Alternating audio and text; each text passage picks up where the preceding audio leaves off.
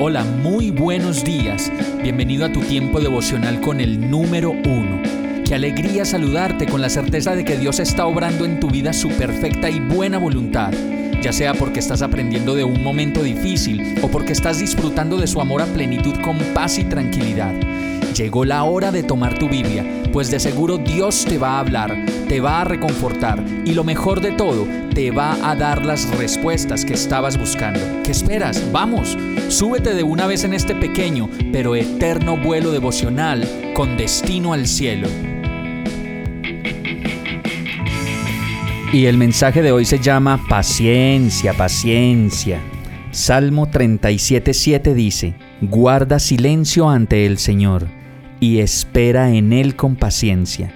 No te irrites ante el éxito de otros, de los que maquinan planes malvados.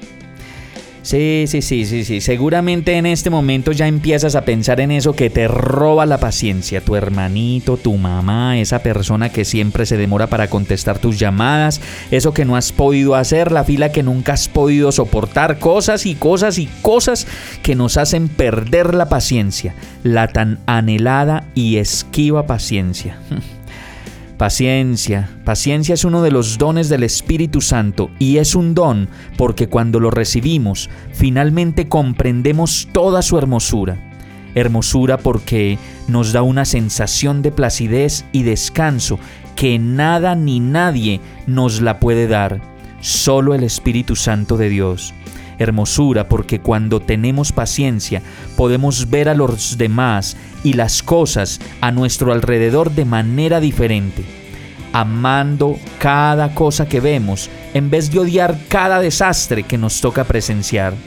Lo mejor de todo es que todos pasamos por experiencias que nos ayudan a ejercitar nuestra paciencia, aún en medio del sufrimiento y la dificultad. Como lo dice Romanos 12:12, alégrense en la esperanza, muestren paciencia en el sufrimiento, perseveren en la oración.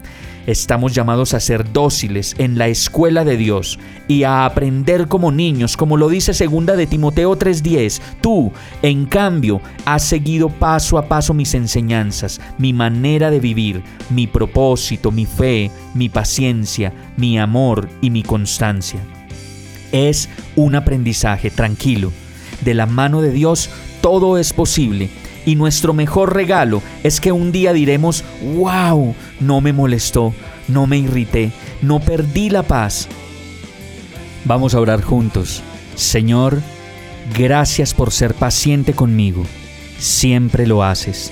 Ayúdame a ser paciente como tú, a mirar lo bueno y no lo malo a quejarme menos y a agradecer más, a llenarme de alegría para disfrutar de los beneficios de la paciencia y de la hermosura que ella representa. Te amo Dios, una vez más te necesito y te pido que me llenes de tu verdad. Te lo pido en el nombre de Jesús. Amén. Hemos llegado al final de este tiempo con el número uno no te detengas, sigue meditando durante todo tu día en Dios, descansa en Él, suelta los remos y déjate llevar por el viento suave y apacible de su Santo Espíritu. Solo compártelo con quien lo necesite y ames. Hoy, de la mano de Dios, todo será un gran día. Para más información visita nuestra página www.iglesiabierta.com o llámanos al 313-334-0116. Oramos y rogamos para que cada día te enamores más de Dios y para que no pares de pasar todo tu tiempo con el número uno